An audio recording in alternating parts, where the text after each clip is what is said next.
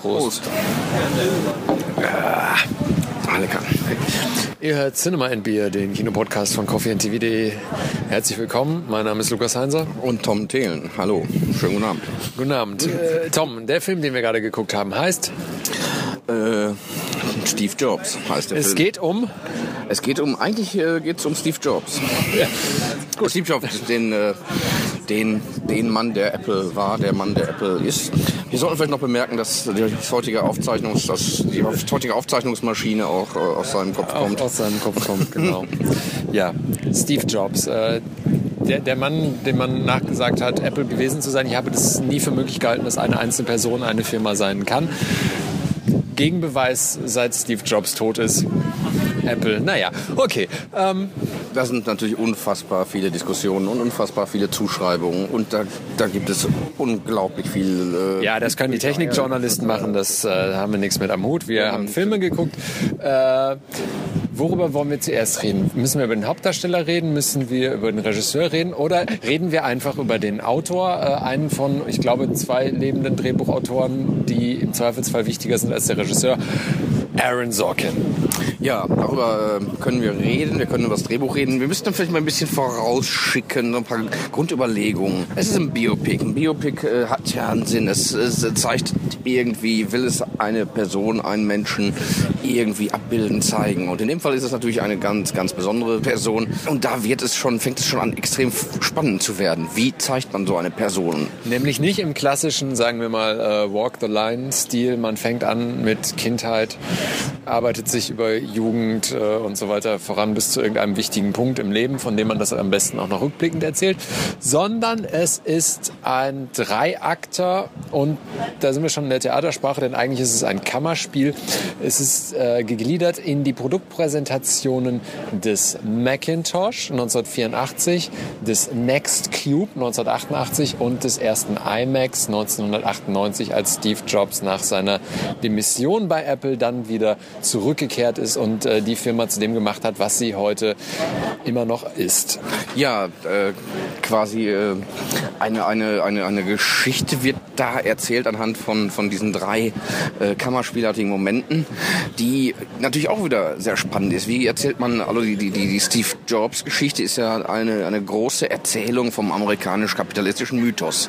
Das ist natürlich die Geschichte von der Garage zum, zur Weltfirma und nicht nur also zu, zu mehr als Weltfirma, zum, zum Leitmedium der ganzen Kultur quasi. Ikone. Zur, zur Ikone, aber auch, wie gesagt, zu einer Wahrnehmungsweise der, der Gegenwart. Also das ist ja, das ist ja Wahnsinn. Äh, naja, das an einer Person dann wiederum, da war man gespannt, wie, wie man das machen kann. Und wie gesagt, wir haben es als Theater gesehen. Ja, es ist äh, jeweils halt die Produktpräsentation. Kurz vorher von der Präsentation sieht man gar nichts. Michael Fassbender spielt Steve Jobs. Wie ich finde, sehr gut. Brillant, wie immer. Ja, da muss man nicht viel sagen. Wir wir hatten heute die Wahl äh, Sorkin oder Shakespeare. Zweimal wäre es Michael Fassbender gewesen. Äh, Macbeth wäre das Alternativprogramm gewesen. Wir haben uns äh, für Sorkin entschieden. Und diesen Steve Jobs Film, also von der Produktpräsentation sieht man nichts, aber von den Momenten davor, es gibt immer die persönliche Assistentin, äh, gespielt von Kate Winslet, was man zunächst nicht glauben möchte unter Perücke, Make-up und äh, sonstigen 80er Jahre Accessoires. Dann gibt es wiederkehrend die Mutter von Steve Jobs Tochter, die Tochter. Da geht das alles dann auch so in äh, fiktionalisierten Bereich rein, weil äh, es wohl klar ist, dass die nicht jeweils bei den Produktpräsentationen dabei waren. Es ist auch sehr verdichtet, immer auf diese Momente kurz davor. Das wird sogar einmal selbst thematisiert, äh, wo er sagt dann irgendwie, wir sind eigentlich alle immer total besoffen kurz zu der Präsentation und weil, naja, es, es treten da dann jeweils immer die gleichen Leute auf, halt, wie gesagt, die Mutter seiner Tochter plus äh, sein alter ewiger Partner Steve, äh, wer ist da? Steve Wozniak. Wozniak, genau, auch sehr schön gespielt. Aber es ist, schon ein, Seth Rogen. es ist schon ein richtiger Schauspielerfilm, das, äh, das kann man so sagen. Das ist eine wahre Freude. Das Original, das Original ist zu empfehlen, denke ich mal, mit Untertitel. Äh, viele, viele schöne äh, Dialoge. Sehr, sehr knallige Dialoge. Ja, sehr knallige Dialoge und äh, mein Ruhepuls war am Ende bei ungefähr 200 und das, wo in diesem Film faktisch nichts passiert. Es ist halt einfach Dialog an Dialog gereiht und das in einem Tempo und natürlich mit einer mit einem Witz und einer Präzision, wie normale Menschen nie reden würden, haben wir schon gesagt, dass das Drehbuch von Aaron Sorkin ist. Ja, das haben wir schon gesagt. Ich äh, würde aber, wie gesagt, mein, mein Ruhepuls äh, lebt da, wo er eigentlich immer ist. Äh, das hat mich nicht, nicht besonders gepackt, muss ich zugeben, aber die, die herrlichen Dialoge und so äh, machen das trotzdem zu, zu einem Genuss und auch geben dem Regisseur Danny Boyle natürlich Gelegenheit, auch ein paar exquisite Shots dazwischen anzubringen, die äh, das so ein bisschen noch rausholen. Ein paar, äh, ein paar avantgardistische Tricks, so im weitesten Sinne, werden da auch mal präsentiert. Also er, er, er setzt diesem, diesem Dialog äh, Monster schon auch ein paar äh, visuelle Highlights auf. Aber ansonsten ist es schon ein Drehbuchfilm, oder? Also ich, ich versuche das die ganze Zeit in diese Richtung zu drängen, aber es ist, es ist doch schon so, oder? Ja, es ist ein Drehbuchfilm, aber für, für mich war es auch als Drehbuch ein bisschen zu dicht und ein bisschen zu... Äh Natürlich, hat mir schon gesagt, dass das Drehbuch von Aaron Sorkin ist. Ja, ja, das hat er ganz äh, schön alles äh, zusammengebracht, verdichtet und so. Mir ist im Nachhinein irgendwie trotzdem, glaube ich, da äh, nicht dran. Es gibt, es gibt, es gibt Biopics, die äh, äh, reale Personen eindrucksvoller fiktionalisieren oder eben ja, ja, fiktionalisieren auf eine Art. Äh, in dem Fall, naja, immer diese Vater-Tochter-Geschichte. Die bringt natürlich im Endeffekt, die reißt es raus, die macht es emotional, die, ja, äh, die, die, lässt sich verbinden mit dem, mit dem üblichen, der Vater, der zu viel arbeitet und das, die, äh, natürlich sind ihm die Produkte wichtig und er ist natürlich ein Arschloch. Er ist ein Riesenarschloch und im letzten Akt gibt es dann plötzlich so eine ja, Läuterung eigentlich, wo man das Gefühl hat, so jetzt versuchen sie äh, die Hauptperson des Films dann doch noch irgendwie in, in ein halbwegs sympathisches Licht zu rücken oder sowas. Äh, was so ein bisschen verwirrend ist und ein bisschen überraschend so, aber... Ja, ja wie gesagt, äh, die, die, diese ganzen äh, Dichotomien werden da aufgemacht halt. So die große Liebe zum Produkt, die, die Liebe zur Arbeit versus die, das, die Familie. Da ist der, der kreative Kopf und da ist der, der Macher und äh, die, sind, die, die spielen alle mit da. da die Fußsoldaten und der, der Dirigent. Und, ja, und dann sagt Steve Wozniak an einer Stelle, es ist nicht binär. Ja, weil er natürlich dann auf der falschen Seite äh, steht. Es, es klappert nicht, es ist, es ist ein Räderwerk, ein rundes Räderwerk, was, was, was auch funktioniert für diesen Film, der diesen Film wunderbar trägt und so. Es gibt auch viele Symbole, die gehen dann hin und her und werden nochmal aufgelöst und umgedreht und so. Das ist alles schön, schön gemacht. Aber für, für mich bleibt der ein bisschen blass so als Gesamtfilm. Ja, es führt am Ende nirgendwo hin. Ich würde sagen, wenn man sowas machen will wie Drehbücher schreiben und sich mal angucken will, wie man es macht und anschließend in sein Kissen weinen will, weil man weiß, dass man so es wahrscheinlich eher nicht hinkriegen wird. Äh, das ist halt schon. Äh, andererseits ist es, sind es auch die klassischen Versatzstücke von Aaron Sorkin. Er ist, glaube ich, äh, ein, ein Meister des Selbstzitats und hat ungefähr jeden zweiten Satz, der vorkommt, schon mal woanders untergebracht.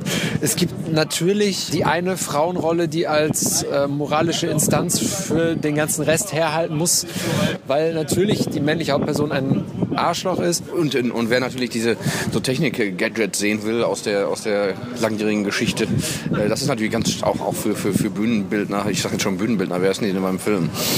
Szenenbildner? Szenenbildner oder so, äh, auch ein Fest natürlich da, diese alten Pullover und die alten Geräte da äh, reinzubauen.